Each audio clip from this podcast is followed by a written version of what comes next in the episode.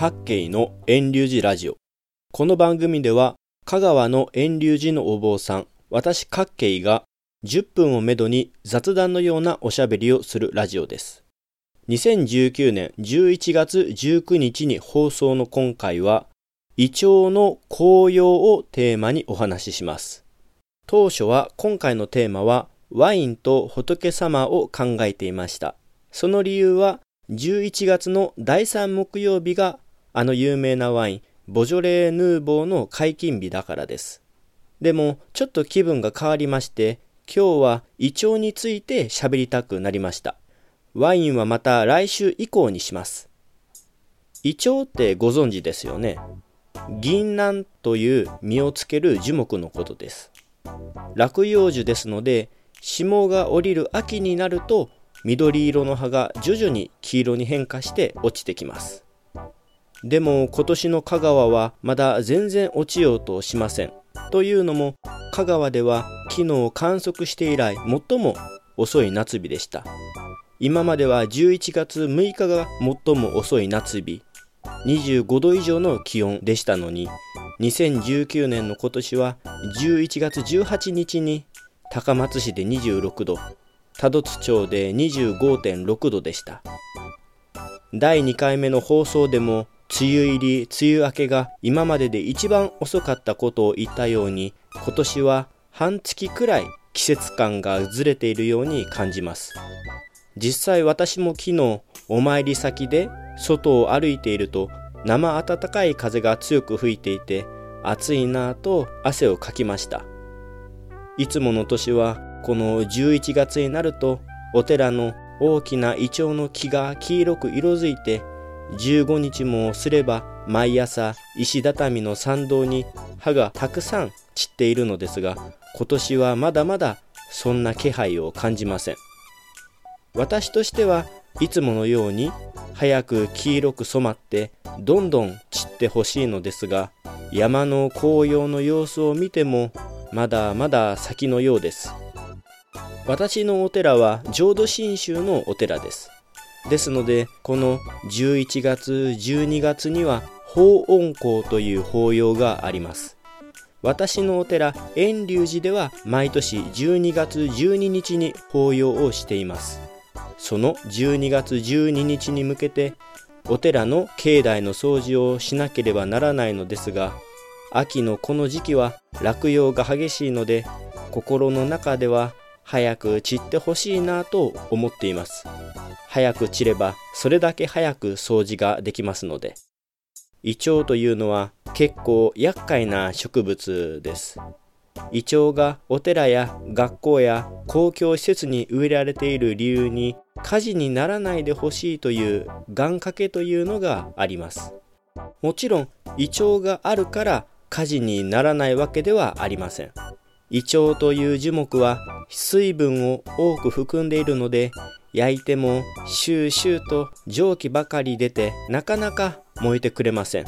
火に強く焼けない植物なのでお寺のような建物に植えられるのです。でもこれが掃除の時に厄介なのです。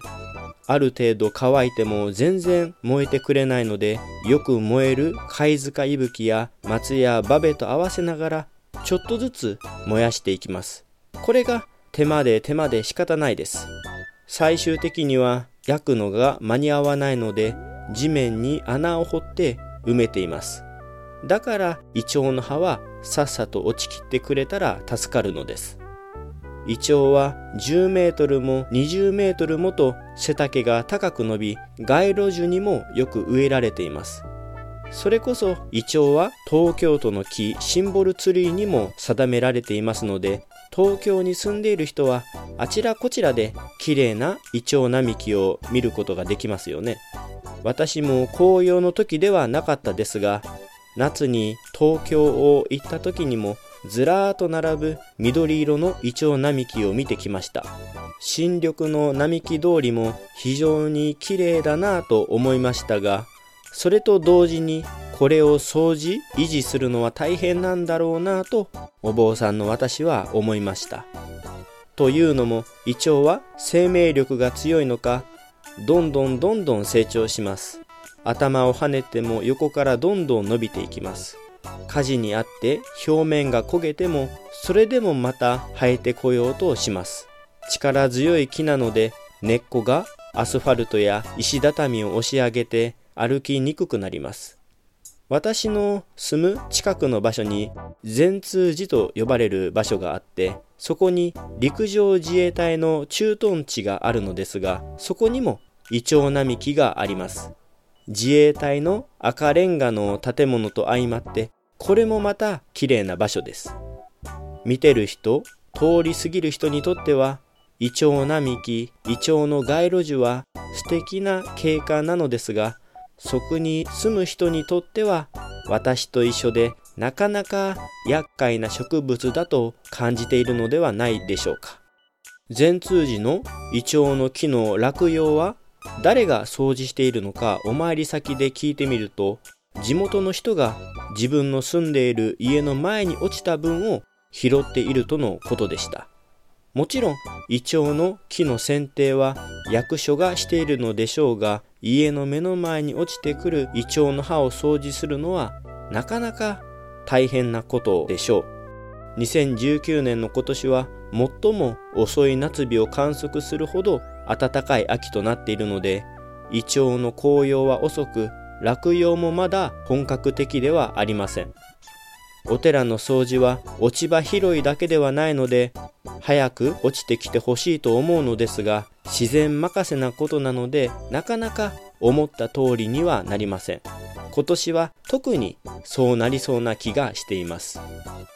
掃除が大変なら散った状態のまま胃腸の絨毯にしておけばと考える人もいるでしょうが濡れた胃腸の葉を踏むと滑りやすく怪我をしてしまうので私は安全のためにもさっさと掃除をするべきだと思います。最後に余談ですがイチョウの葉は焼き芋に適していると思います。普通の落葉樹を燃やすとあっという間に火がついて短時間高温のためさつまいもの中まで焼くことができないのですが火のつきが悪いイチョウの葉はくすぶるようにじっくりと芋を焼くことができます。イチョウの葉だけではさすがに火力が足りないので他の葉っぱも混ぜながら焼くことになるので慣れが必要ですが落ち葉で焼き芋を作る時にはイチョウの葉も一緒に焼いてみてはどうでしょうか。なお焚き火や野焼きが禁止されている場合は葉っぱを焼いたらダメですよ。各系のラジオはここで終了します。来週もまた聞いてくださいな。きっと来週はワインについて話すと思います。ポッドキャストでも配信していますので iTunes ストアなどでレビュー、評価してくれたら嬉しいです。遠隆寺各系ブログも続けているので興味のある方はぜひご覧ください。